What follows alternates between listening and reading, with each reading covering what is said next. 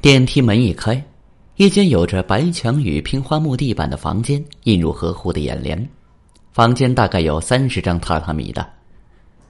电梯口左侧摆着桌椅，一位二十五六岁模样的美女接待员坐在那里，微笑着说道：“欢迎光临。”何户递上门票，接待员便道：“多谢惠顾，请尽情的欣赏。”边说边递给他一本小册子。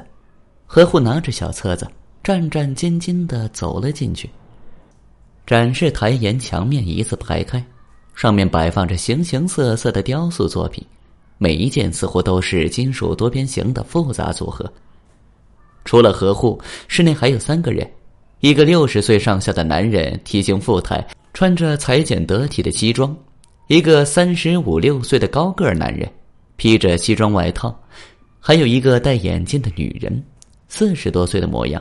身材消瘦，六十岁左右的男人和四十多岁的女人正饶有兴致的欣赏着雕塑，三十五六岁的男人则漫无目的的逛来逛去。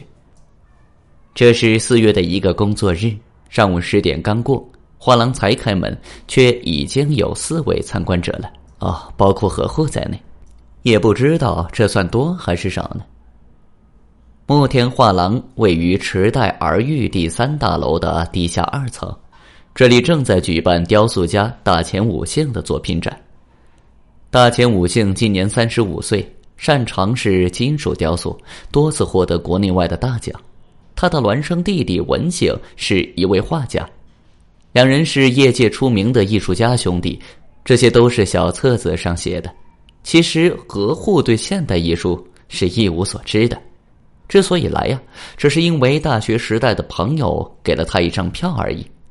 他心想，机会难得，才看看现代艺术到底是个什么东西好了。今天正好不当班，他便来看展了。何户沿着墙壁按顺时针的方向行进，每一张雕塑展示台上都贴着纸条，上面写着待售或已售。看来这既是作品展，也是展销会。价格没有标明，大概要询问接待员吧。每一个要多少钱呢？何户根本想象不出来。最引人注目的莫过于房间中央的作品。作品摆在地上，是两根十字交叉的圆筒，圆筒的直径约五十厘米，长达三米，表面是起起伏伏，有无数的凹陷。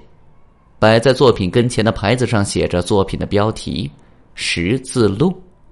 以青铜制成，何户看的是一头雾水，不知道它跟十字形的陶管有什么区别。顺便一提啊，这一件作品还处于待售状态。就在他沿着墙观赏了各种作品，几乎在画廊绕了半圈的时候，突然，一阵沉闷的冲击穿透画廊。几秒钟后，天花板上的灯熄灭了，画廊里变得一片漆黑。哎，怎么了？怎么搞的？好几种声音在空中交错。紧急出口字样的灯光在黑暗中亮起，那应该是在停电的时候靠内置电池点亮的。那里一定是紧急的逃生梯。何护把手机当做手电筒，朝出口走去。在漆黑的环境中行走，心中难免忐忑，所以他走得非常慢，简直跟蜗牛爬一样。何户好不容易才走到紧急出口的灯光跟前，却隐隐约约的看到有人在推门。原来啊，是那位接待员。接待员大概是感觉到了何户正在接近，于是便转过身来。他的肩上挂着一个手提包。紧急出口的门打不开，门后就是紧急逃生梯。门打不开？嗯，特别重，不会是被锁住了吧？这扇门就没有锁。就是为了防止在紧急情况发生时打不开门，何户表示让我试试。来到门前，他转动门把手，试图推开门，可门板却纹丝不动。门板边缘是没有铰链的，看来推不开门，并非因为门是朝里开的。他弯下腰，用尽全身力气推门，可还是一点用都没有。怎么了？背后传来男人的声音。何户不禁的回头望去。黑暗中，隐约可见三十五六岁的男人的身影。他跟何护一样，把手机拿在手里，大概也是把手机当手电筒用了。啊，吴信老师，接待员似乎松了口气。紧急出口的门打不开了。何虎吃了一惊，原来他就是那些雕塑的作者呢。大千武信说：“我来试试。”上前推了推门，可门还是没开。门打不开，真的吗？老男人和中年妇女的声音传来。只见有两个人借着手机的亮光朝门口走来。看来画廊里的所有人都到齐了。老男人也试了试，却仍然无法将门打开。电梯呢？中年妇女问道。紧急出口的右边就是电梯吧？看样子是停电了，电梯大概也动不了了。说着，接线员举着手机往右走去。他用手机照亮面板，按下上键，但按钮却没有变亮。电梯门当然也没开。电梯果然也因为停电动不了了。这怎么会停电呢？刚才好像震了一下，到底出什么事了呀？老男人问道。不会是地震了吧？何护说道。也许是地震导致的停电。门之所以打不开，也是因为门板被地震给震歪了。可真要是地震，震感应该会持续更久的呀。哦，对哦，刚才的震动时间太短了，不像是地震呢。到底是怎么回事啊？大千五幸对接待员说道：“不管怎么样，先联系一下大楼的管理处吧。你有管理处的电话吗？”“有，有的。”接待员点了点手机，举到耳边。您好，这里是地下二层的木田画廊，因为停电，电梯没法用了，紧急出口的门也打不开，请问到底是怎么回事啊？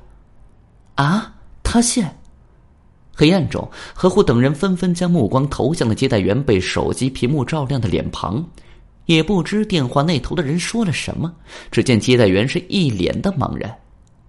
啊，那什么时候才会有人来救我们呢？好的。接待员挂了电话，你快说呀，出什么事了？中年妇女焦急的问道。